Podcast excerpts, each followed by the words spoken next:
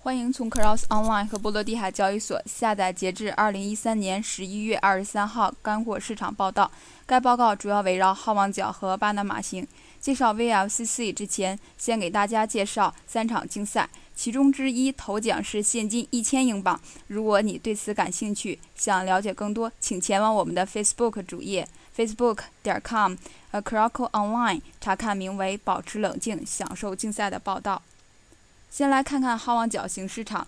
本周大型船舶极度繁忙，因为一些澳大利亚大货主为了将货物从西澳大利亚运至中国，需要大量船只。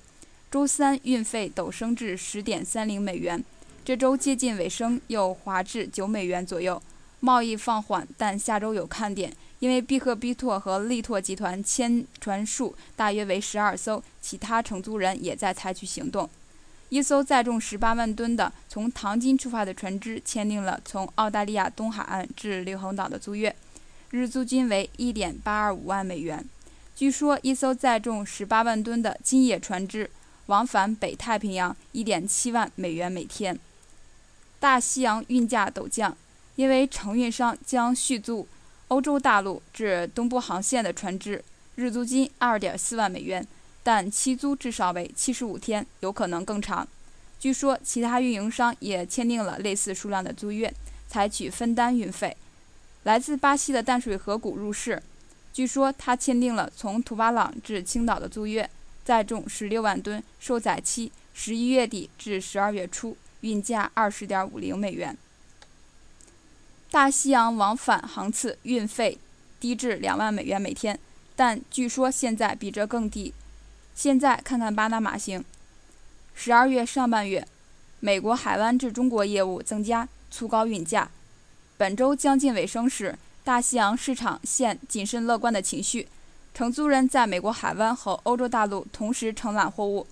据说，一艘载重七点四万吨的船只日租金高于一点八五万美元，加八十万八十五万补贴。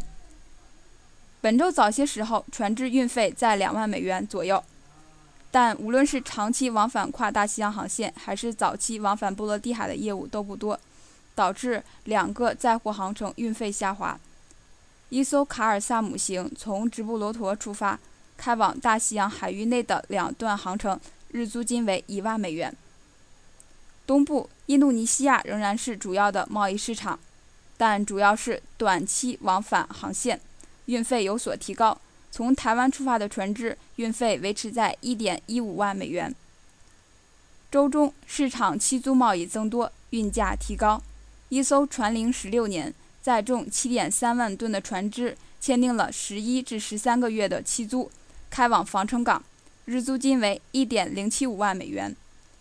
一艘卡尔萨姆型签订开往越南的租约，期租为四至七个月，日租金为一点一七五万美元。本次中文音频由上海海事大学翻译并制作，谢谢收听，再见。